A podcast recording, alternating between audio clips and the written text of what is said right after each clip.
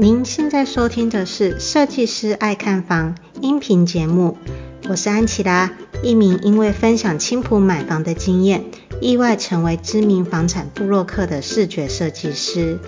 节目主要会分享买房大小事、区域行情分析、居家装潢、投资理财、斜杠收入和生活分享，也会邀请不同领域的专业人士访谈。帮助你买到理想的好房子，打造出精彩的人生故事。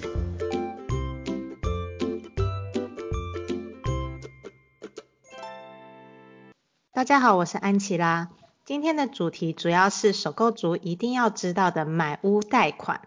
好不容易存到了头期款，后续还有庞大的贷款要处理，而且房贷百百种，差个零点一趴就差很大。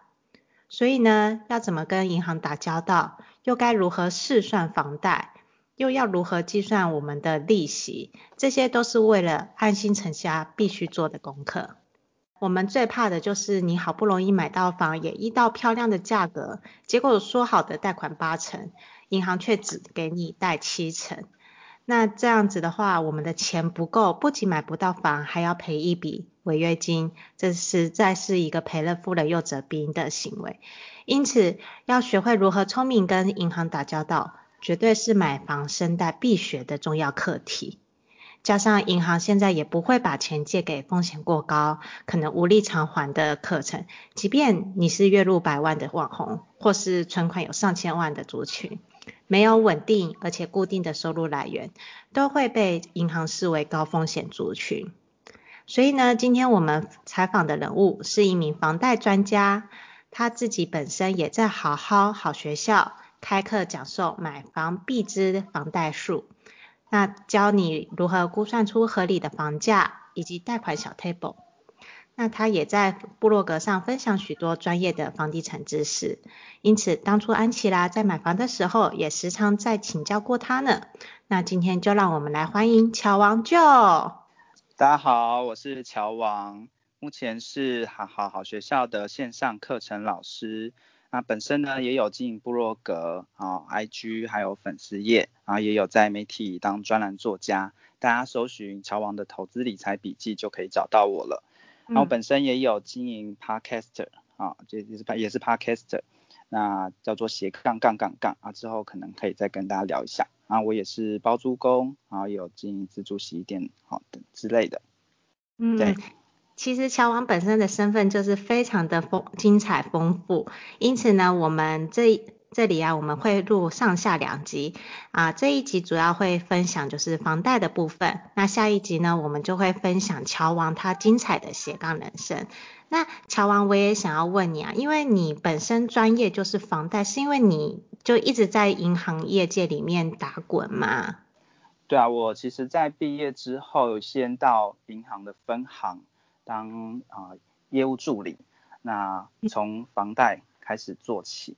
那后来也有当房贷的业务，还有甚至企业金融的业务，所以在房贷这一块我还算蛮熟的。那后来应该不止熟吧，应该是超级熟吧，这完全是你的专业的。还还行还行，就是会有帮蛮多客户做一些哦，不管是估价也好哦，或办贷款，甚至有一些房子上面的一些问题，然后就会请教我。对，嗯、那这是在分行直接。接触到第一线的客户，那后来我就是到了总行，那总行有接触过银行的一些审查部门，然后还有就是做一些放款的商品，所以这一块就是包含前端的业务经验跟后端的一些啊专案管理啊、商品的包装等等，还甚至审查我都有接触过。嗯嗯，所以真的房贷的这个课题就是找你就对了。那我觉得就是呃，通常对我们首购族来说，最头痛的问题就是要如何估算出合理的房价，因为你也知道，就是说台湾的那个房地产文化都是一开始先开价拉高，然后再给你一个成交价嘛。嗯、那实际上就是我们虽然也是有实价登录，但是如何估算出要如何估算出合理的房价，其实呃对许多首购族第一次买房的人还是很多都是一头雾水的。你可不可以麻烦分享一下？哦，可以啊。其实我觉得房价的估算方法蛮多的。哦，那对于大家一般民众来说，嗯、最简单的就是直接透过市场的成交价，还有还有银行的估价去估算一个合理的价格区间。那像刚才安琪拉有提到实价登录嘛，这是一般民众最容易搜寻查到价格的一个管道。好，所以其实，在内政部它是二零一二年八月之后有推出这个实价登录，所以在二零一二年八月以后的一些交易，哦，大家都可以上网是查得到的。那这个是属于市场成交价，也就是大家在买卖之后留下那个价格就会刊在上面。那如果你不查内政部实价登录，其实有些防重网啊，然后或者是一些。呃，房屋的平台，比如说像什么好时网啊，然后乐居啊这些，你也都可以查得到相关的实价登录。嗯、那这个是属于哦市价的部分，但市价呢，有时候会因为市场的行情可能哦偏高啊，或者是再去下降。但是如果大家想要知道一个呃比较保守的一个价格，因为大家都希望买到便宜嘛，对啊，是大部分人会希望，所以你还可以参考银行的估价。好，那银行的估价其实相对来说比较保守一点。好，但是如果你能买到比银行估价还要便宜，那代表你真的是买到便宜了。那如果说是差不多的话，基本上你还是买到一个价格区间的呃比较保守价格。好，嗯，那我想问一下，我们要呃首购族要如何请银行帮忙估价呢？嗯，呃，其实银行估价它分成两种。一个是所谓的建价啊，建价真的银行它要找不动产的估价师啊，他可能会直接到现场去帮你去看房屋的价格，然后去帮你去估出一个合理的价格。那这个通常你要买到买卖契约书，也就是真的有成交之后，才能真的请银行去这么做。嗯。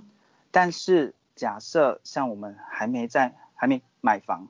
那想要先了解一下，哎，这个房子大概多少？那我到底出价有个依据嘛？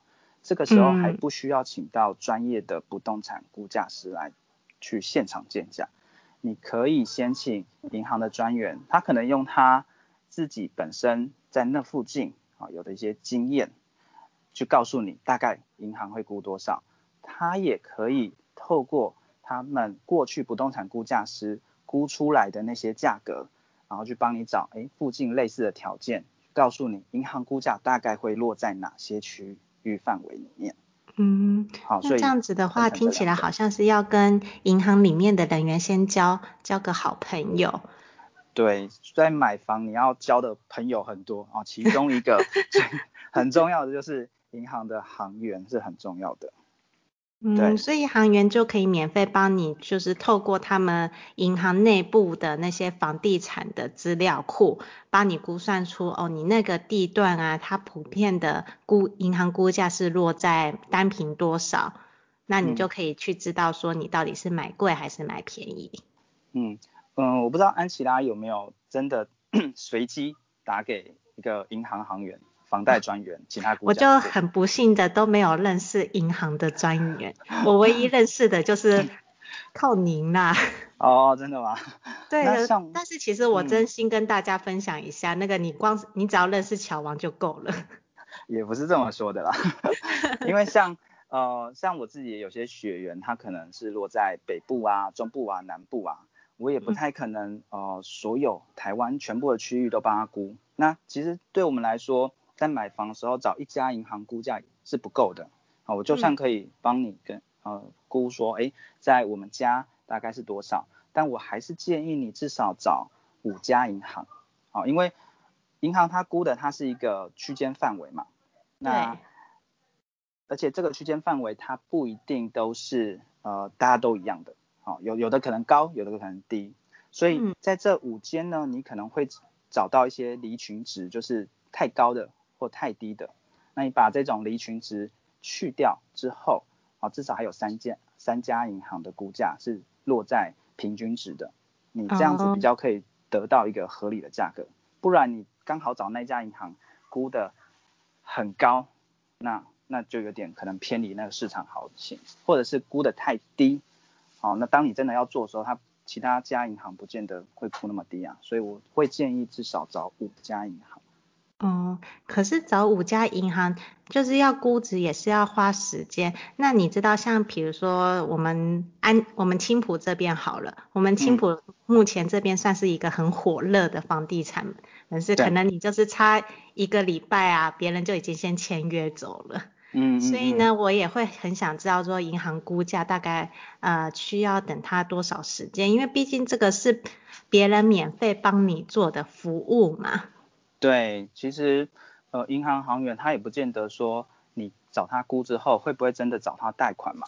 是啊。所以如果你是一个陌生的客户哦，甚至直接打电话过来，那你有可能呃，他跟你报价啊，嗯，你问到价格之后，他你就拍拍屁股走人了。所以有些行员确实是不太愿意去帮你做这样服务的。我之前也有随机打电话给其他银行过，好，哦，那有些银行真的会帮我估。还有些银行就直接摆明说，我们没有提供这个服务。嗯，所以其实还是有这个风险存在啦。对，那要怎么去让银行行员更愿意帮你做这个估价？我觉得这是一个艺术。对，那呃有几个简单方法啦。第一个，你一定要先提供完整的地址，那甚至藤本要给他，他比较可以不用再另外帮你花时间调藤本，那可以快速跟你讲。可是如果像预售屋没成本的话怎么办？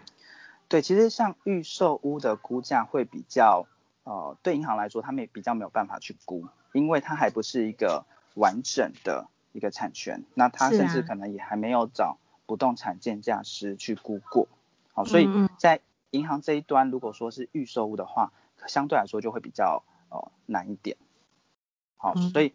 刚才讲的部分基本上对于新成屋或中古屋会比较适用。嗯嗯，对。也就是说，如果呃新是以新成屋跟中古屋来说的话，最好还是找银行估价会比较好，因为中古屋它的那个价位有可能是乱开的嘛。没错没错。那透过银行你可以知道说你的呃大概底价可以抓到多少啊？如果屋主真的开价开到太高的话，偏离银行估价太高，那基本上你就会觉得，嗯，应该是买贵了很多。嗯嗯，那相对的，其实呃各位粉丝们也不用担心，因为呢，像以预售屋来讲的话，预售屋是整栋建商在卖的，他一定会去 follow 他周围的实价登录，然后去定一个标准值在。因此呢，预售屋其实在杀价的时候也是有一点难砍的，对不对，乔王？嗯，对，基本上。预售屋它因为是跟银行配合的啊，那银行它在做一个整批估价的时候，它比较会和呃，其实我目前经验大部分啊，就是不会差太多啦。嘿，但是还是最后要，因为那个建商其实还是要等到拿到使用执照之后，银行才有办法去做一个估价，那最后还是以银行的估价为准。嗯，没错，像我们家，我们家就是预售屋，所以呢，当这一个实价登录出来了以后啊，我们也有上去查了一下我们的那个实价登录，发现其真的就是大大家是大同小异，顶多就是价差还有面向的问题而已。嗯、对对对，这个面向啊，然后有些哦，其其实它都会去受到影响。嗯，但是这个价位不会落差太大，说实在话。嗯，所以其实本身建商就已经先帮你把关好那那个价钱的，你要压低，你只你只有能可能压低个几十万这样子，会有一个极限在啦。对对对，那如果预售屋想要真的估价的话，其实还是可以去参考附近的可能预售屋的一些呃开价，或者是找新城屋附近的新城屋，然后去做一个比较。嗯嗯、对。所以等于说预售屋就是要看周围的那个实际成交价格，然后你才会知道说，哦，那你这一个预售屋到底买的 O 不 OK？那因为毕竟是预售屋，所以呢，它不可能就是呃离那个新城屋的价位偏离太多。嗯，我最近刚好看到一个调查啦，就是像二零一九年十一月住展杂志它有统计。其实像台北市啊，预售屋它是比新城屋大约贵十到十五趴，就是贵一点点。我们这边也是。对，那如果是新北市的预售屋呢，它会比新城屋大概贵一到三趴左右。嗯嗯。对，那桃园目前看起来平均可能是一到两趴。好，所以那个范围其实价差没有到那么大。那主要还是看那个供给跟需求嘛。如果很多人对预售屋很有呃需求的话，那它可能就会开的比新城屋还要来的高一些。嗯，有，因为现在那个青浦都站稳三字头了。对啊，而且如果附近的机能未来会越来越好的话，那可能理论上会比哦新城屋它的规划更齐全，那生活更方便。那有些人就会觉得这样它是更值钱的。对，那这边就是也可以跟粉丝们分享一下目前青浦的房价的走向啦。那如果说你还是希望能够买在二十几万的话，你还是有机会的。你可以去选择，比如说买新古屋，也就是五年以内的，这个还是有机会。但是如果你是想要买预售屋的话，很抱歉，目前青浦我看过，呃，今年的所有的预售屋都是三字头开，三字头起跳。嗯。已经站稳三字头了，已经站稳三字头了，所以这一个估价的，就是我们我跟乔王刚刚分享的，就是哦，看比照周围的市场行情的话，现在已经不管用了。对啊，对啊，那这个就已经牵扯到所谓的供需了。那如果大家预期它的价格会看涨的话，它就真的会比银行的估价然后高出比较多。那如果大家对于它的预期比较没有那么的高的话，那就可能跟银行估价不会呃落差那么大。嗯嗯，所以其实啊，就是房子牵扯的层面太多元了，因此呢，要看的面相不是只有单一面相，不能够说，哎，周围都二十几万，然后你这里怎么三十几万，我要砍到二十几万，那建商可能就直接送你走人了。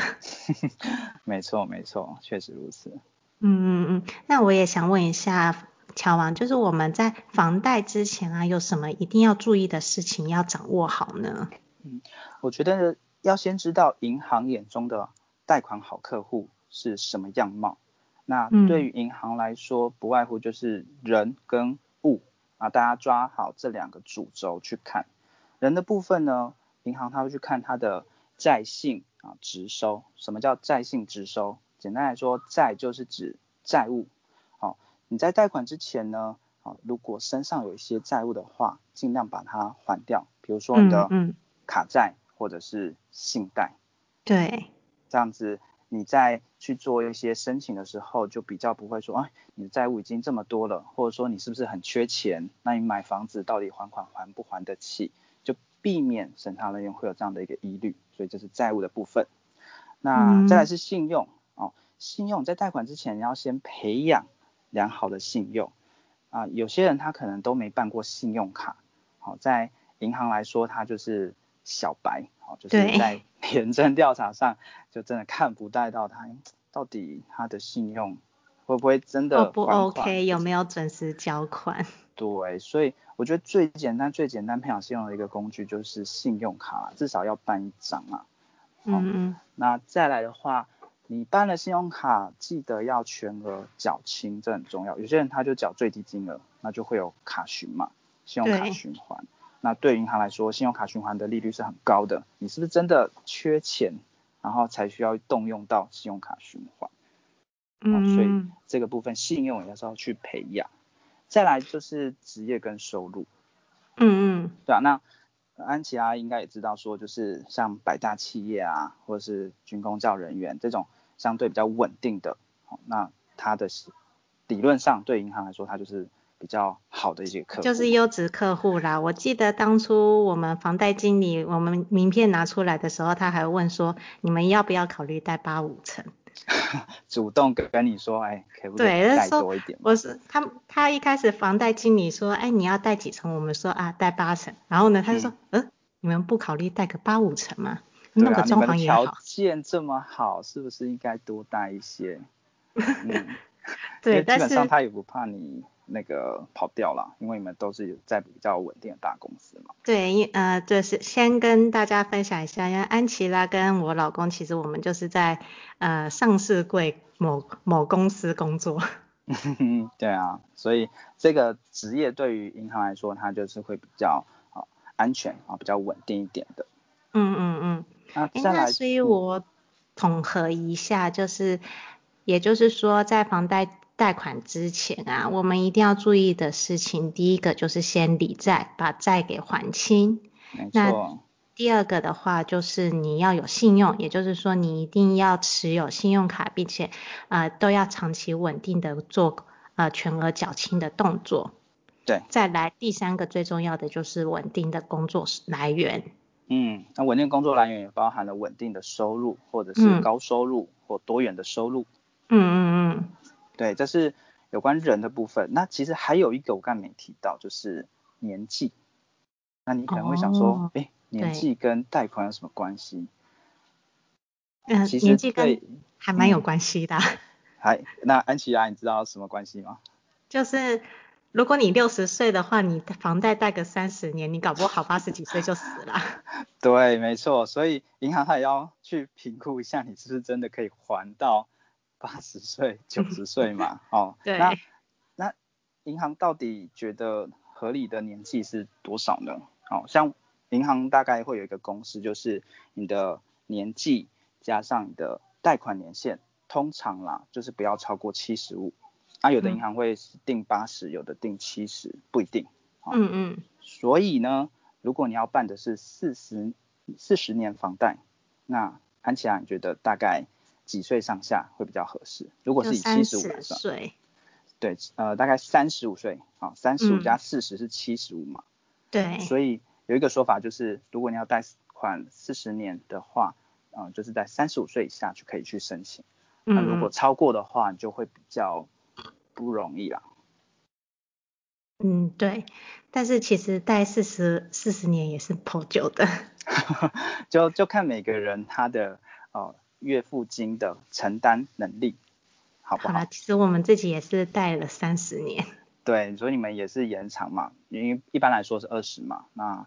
其实贷款三十年，你想要提前还，你可以提前还。那如果你不要提前还，你其实每个月月付金没有那么重的情况之下，可以保有你良好的生活品质。嗯嗯，我们就是希望保有我们自己的生活品质，不然二十年的话，其实即便对我们两个人来说，那也是很吃紧的情况。嗯，没错，而且现在利率比较低，你如果真的懂得投资理财的话。其实可以更有效率的去运用那笔的资金嘛？没错。嗯，那这是属于人的部分，要在贷款之前考虑的。那如果可以优化的话，就尽量先提前优化。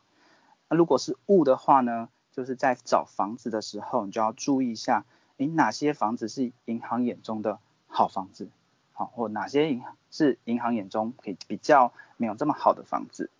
嗯，那我们可以从几点来看。嗯那那个乔王如何分辨出银行眼中的好房子跟坏房子呢？嗯，其实第一个大家应该都是有共识的，就是地段的好和不好，会影响到它的流通性嘛。嗯嗯。所以对银行来说会分成可能是 A B C D E 啊，也有可能是 A B C，就是都会区的啊，或或蛋黄、蛋白啊这一种的，所以它会去分等级。那理论上应该是都会区的比较好贷，还是非都会区的比较好贷？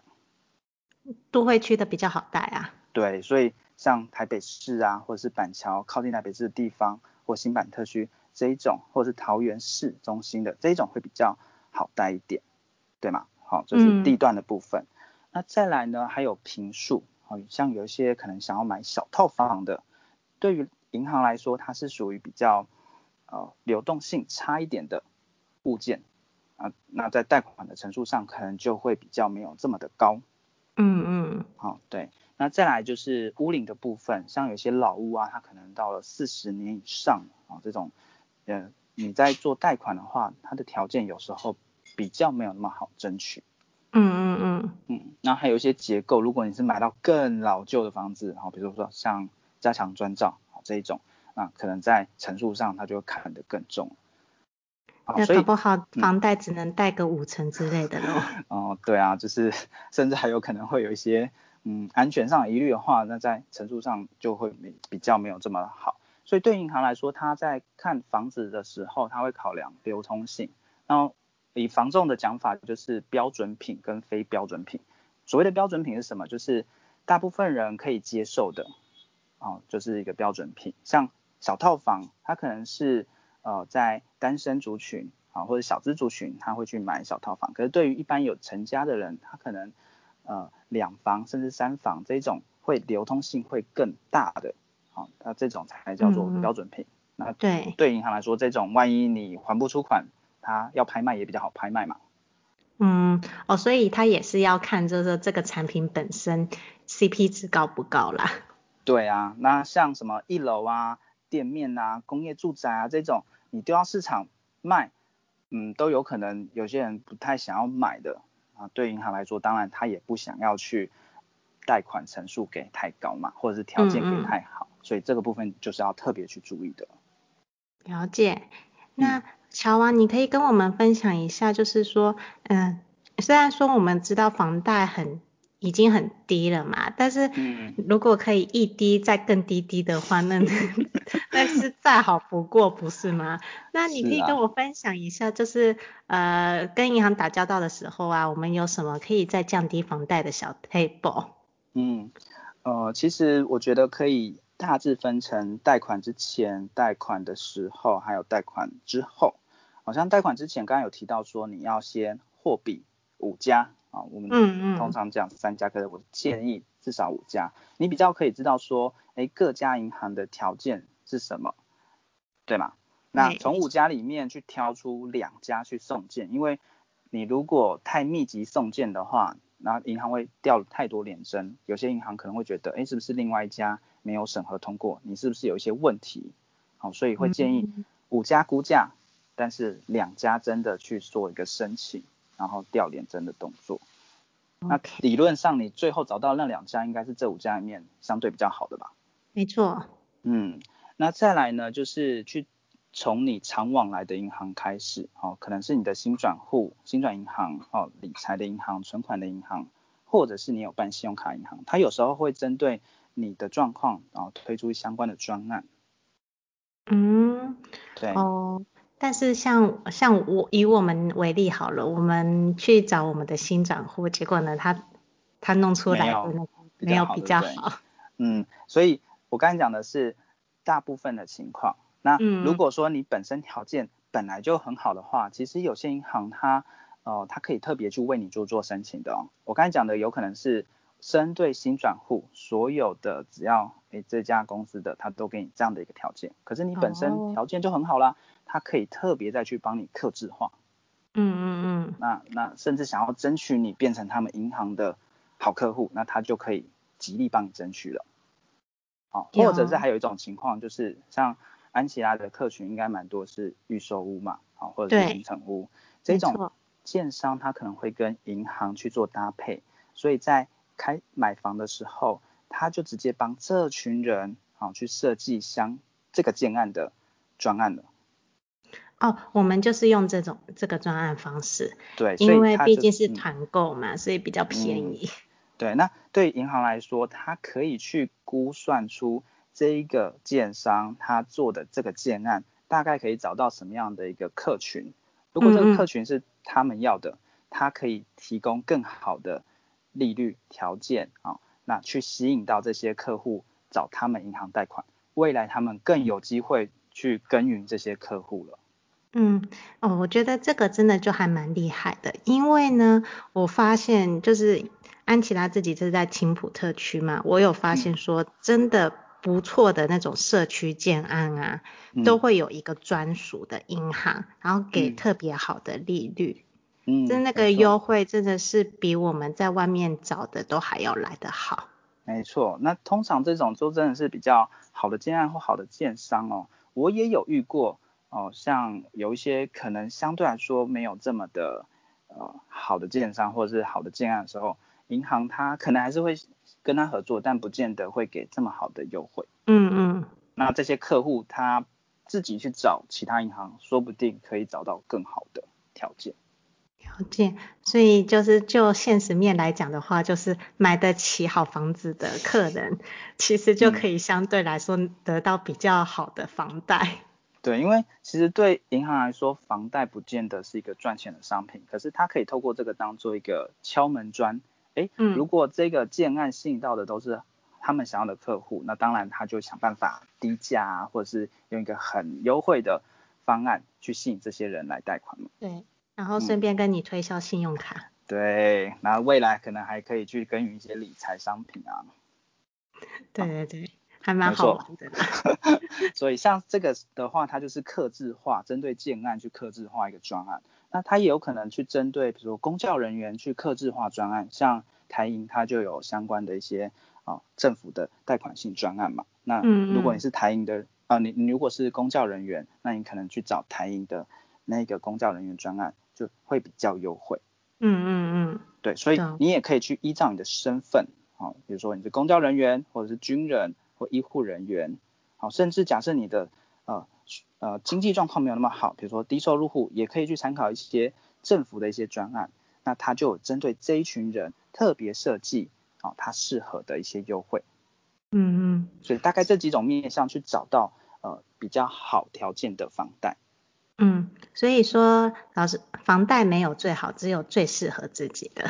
对，这个我真的非常有感，因为太多人会问，哎，可不可以推荐最好最优的银行，然后来做房贷？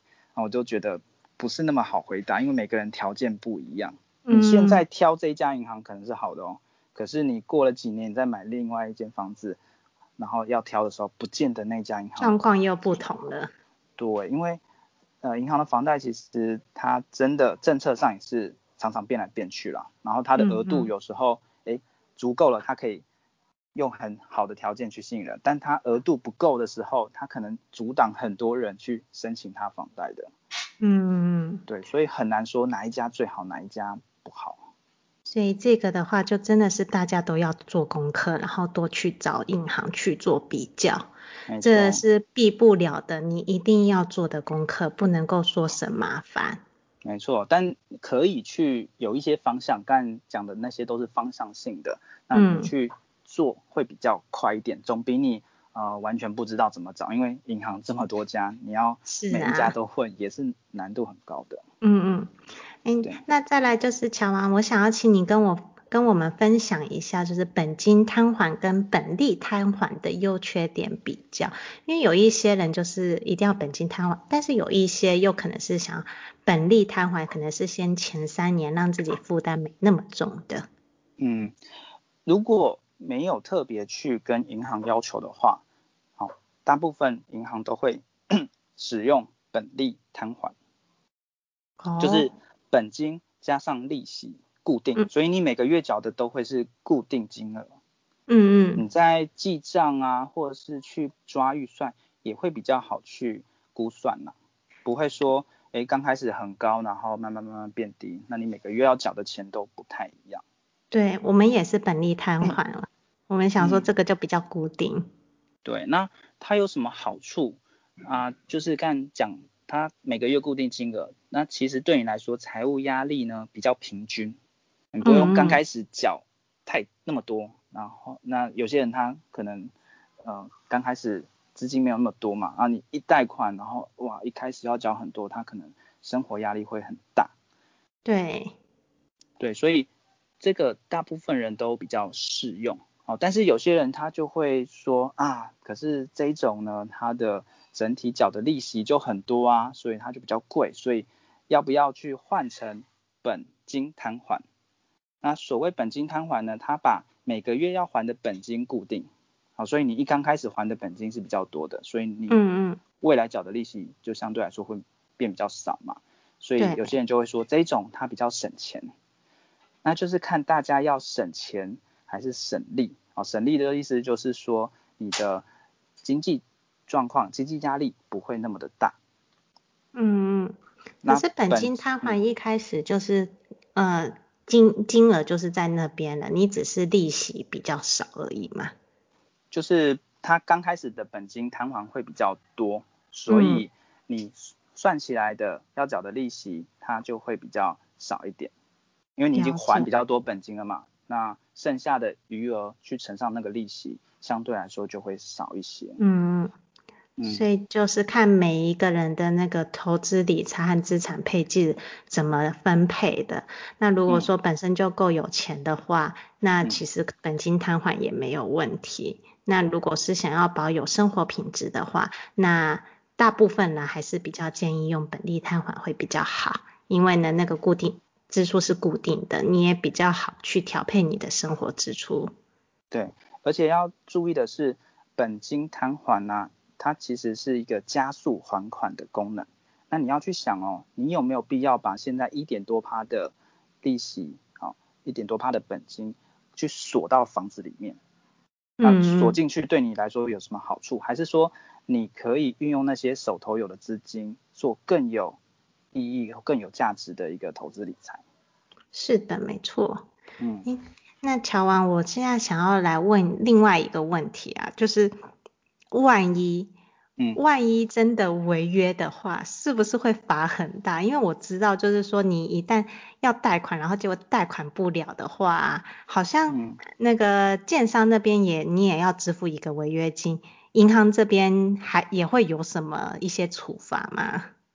其实对于银行来说啊，它是拨款之后才开始算所谓的违约金。嗯嗯。好，所以。你你在跟不管是房仲或跟建商代销那一段，他不太会特别去管，他管的是说我钱拨给你了，我已经跟你绑定说你要三年内都不能还款，嗯嗯，如果你提前还款的话，我才会去罚你钱。啊，所以对银行来说这一段都是所谓的贷款那边的违约金。那不同银行它的规定其实是不太一样的哦，通常是绑三年啦，啊除非你特别去约定好说啊，我两年就好，或者甚至一年，或者是不绑约。嗯嗯。那这有什么差别？呃，如果你要求越多，银行它给你的条件可能就不见得那么好。哦。比如说原本是三年嘛，可是你说你想要两年就还款了，嗯、那他就说，嗯，那我利率给你加一点。对对对，相对的嘛。对啊，因为我给你弹性嘛，那我相对来说我要给你赚多一点。嗯，没错没错，合理合理。合理嘛，对啊。那所以这一块的话，你就要去去看说，你假设，比如说你三年内就有可能卖掉房子，你可不可以绑三年？你就刚开始你就不要绑三年啦，你就是约定好两年，因为你长你在三年内。卖掉房子，你就要去罚那个违约金。像我们，我就有认识一个，他最近在卖房子，他就是被绑三年，可是他觉得市场不错，最近市场不错嘛，他就要把它卖掉，然后才发现啊，完了，他要被罚违约金了。那违约金大概就是呃从零点五趴到一趴都有，那是你是说总价吗？呃，他不会用总价，之前有银行用总价，然后被。政府机关纠正，所以现在应该找不到直接用总价去算，因为总价等于说，假设你买一千五百万的房子好了，那你不管怎样都用一千五百万去算，可是你已经有摊还啦，理论上你没有那么多啊，所以通常它是用你提前偿还的金额去看。什么叫提前偿还？比如说，假设你每个月支出是五万块嘛，五万五万五万的缴，好，但是你今天一次还个两百万，那我们就是说，你提前在，比如说提前在一年内你就还了两百万，那这个两百万你就要按照那个定的契约去罚。如果他一年内提前还款，罚你一趴，啊，五百万罚你一趴，哎，两百万罚你一趴是多少？罚两万。对，你就要两万块钱交给银行。嗯，好，那如果是比如说第二年，好，两年内你是零点八趴的话，嗯嗯，那两百万乘零点八趴这样子，一点六万。嗯，听起来就是其实好像也蛮合理的，因为要是哪一天就是这个家人有什么事故啊，什么问题呀，啊，三买房买不到三年就要卖房子啊之类的，其实都会有很多这种，呃。事事故发生，你也不可能给人家罚很大，因为人家又不是基于说他是做投资理投资炒作当个投资客，他是真于真的是基于自身的需求。对，你这样罚很大也是很不合，很不近人情呐、啊。嗯，那这边可能还要再稍微说明更细一点，因为怕有些人会误会。其实银行在针对违约金的计算呢，还有分三种哦。那这个可能大部分人都不知道。我刚才讲的就是，我，我刚才讲的就是，只要你有提前还款，不管你还多少，我就是罚你。这个是最严格、最严格。如果你挑选到的银行是做这样的一个计算的话，就你真的不能提前还任何一毛钱，不然你都有可能。罚到钱，好、嗯，但是呢，现在大部分的银行已经没有那么严格了。它是当你还完，而且涂销抵押权，就是你跟这间银行再也没有任何关系了。你你在那个成本上看不到那家银行的抵押权的，那你也领了清偿证明，这种情况银行才算你真的是违约。哦，所以你就算提前还掉所有金额，那你只要不涂销，你跟他保持关系，成本里面还有他这间银行的抵押权，银行他不会去罚你钱。嗯，大部分银行是做这件事情的。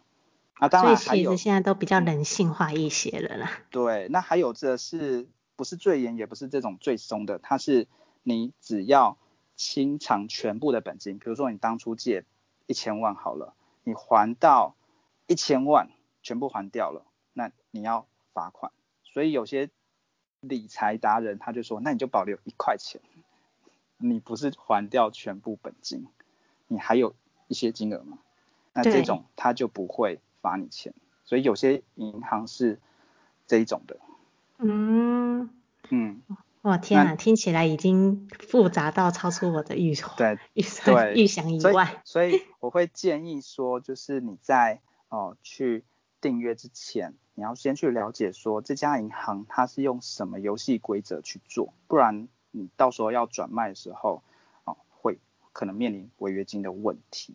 嗯嗯，对，很好，所以就是呃以后要多跟那个乔王交交朋友，之后之后要把房子卖掉的时候，第一件事情先来找你，乔王你帮我看一下那个银行合约。哦，可以啊，可以啊。我昨天在整理这个的时候，其实还有找到银行工会的统计，他把所有银行那个违约金的规则全部列出来了。哇，真的是对，所以。这个我也，这个我也可以提供给安琪拉还有听众们去看，如果有需要的话。谢谢。哇，真的是太珍贵了，那个、嗯、我们就拭目以待了。好啊，没问题。嗯。那乔王，你可以帮我们简单分享一下，就是银行贷款的整体流程吗？就是比如说当准备要交屋之前啊，因为其实虽然说我自己是知道啊，因为毕竟自己已经有经历过一次了，但是呢，还是从透过专业的您那边口中去讲的话会比较顺，因为我可能一定会有遗遗漏到一些东西。嗯，了解，在。贷款之前呢，哦，我刚刚有提到，建议就是先找银行去估价啊，还有估贷款嘛。对。这时候就会可以先开始接触银行，这个在你签订买卖契约之前就可以做了，而且建议这么做。嗯。大部分人可能在签完之后才开始找银行，我觉得这样风险会比较大。好，所以这是一刚开始。那再来的话，你确定要找哪两家银行去做申请贷款的时候，银行会请你填写申请书，那这个申请书呢，就会包含说你授权他去调联征资料。嗯嗯。好，刚有提到说尽量三个月内不要超过三次嘛，所以你已经锁定两家了，好，你去授权他去做调联征，那比较不会说有影响信用，好，甚至影响贷款的疑虑。那这时候他会请你提供相关资料，包含什么财力证明啊，工作做工作证明啊。一些买卖契约等等，没错。好，那银行收集到这些资料，那也帮你估哦，看完没问题，他就会去送审，好，送去做一个征信还有建价的动作。所以银行他就会开始调查说，哎，你这个人上面写在某某公司上班，然后年收多少，啊，他可能会直接打电话好，去去确认一下你是不是在这家公司工作，嗯，或者是说去看一下你提供的财力证明是不是完整的，啊，有没有缺漏，那或者甚至是有没有伪造，好，这些我们都会去看。那再来呢，同时他也会派建下的人员到现场，啊，去去拍照，然后去估算房价。嗯、那这些做完没问题，接下来就是啊，他会帮你去做一个贷款的包装，然后比如说你的利率当初写多少，然后去帮你去做一个去包装起来，然后会帮你去说明说，哎，你这个人目前的状况如何？那你提供的担保品在哪边？所以它有一些量化资料跟呃质化的资料会提供给审查人员。嗯、了解。那这样子之后呢，确保没问题，他就会审核下来说，哎，你的贷款是符合你原本条件，或者是有些跟动的，那就会跟你确认说，哎，你要不要来对保？什么叫对保呢？它就是银行跟借款人啊或保证人，他去签订一个契约，双方都认为没问题，那就会去做一个签约的动作，这就对保。嗯，所以对保完以后就已经算是成功的贷款了。呃，对保。不见得是成功贷款，你要到拨款哦才算是真的。因为其实、嗯、呃，如果说是预售屋啊，有时候他会先找银行的人员跟你谈，谈完就请你先签名，可是他什么都还没做。哦，对，没错。对嘛，他他可能申请书跟对保的文件全部一起弄，那这样子你比较不用方便啦，就是不用再跑一趟。对，不然你填写申请书一次，然后对保又要再填。写一次，有些建商会避免这种客户跑两次，甚至可能还会有一些怨言的情况，所以他对保就在前面一起做。但如果说是中古屋的流程啊，或正常的流程，理论上对保要在后面，因为你才能确定说你的条件正不正确嘛。没错。嗯，好，那对保我没问题，那你验屋那些都 OK 没问题之后，那银行。收到通知说可以拨款了，那他才敢把款项拨到你的户头里面。哦，所以这就是完成了整个那个银行贷款的流程呐、啊。我只能说就是，呃，银行也是非常小心谨慎的啦，因为每一个户别都是一千万以上的资产。没错，那甚至还有破亿的。嗯，破亿的。听听说那个有钱人那种破亿的，好像都是现金支付哎、欸。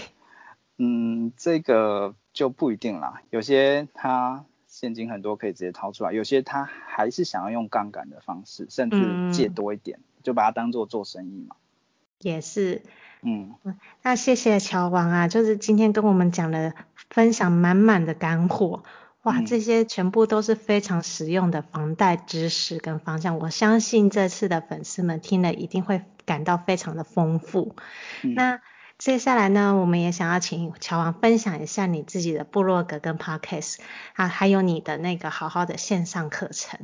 好啊，呃，我的部落格呢，Facebook、IG 都是同样的名字，叫做乔王的投资理财笔记，我会分享有关美股还有房地产的知识。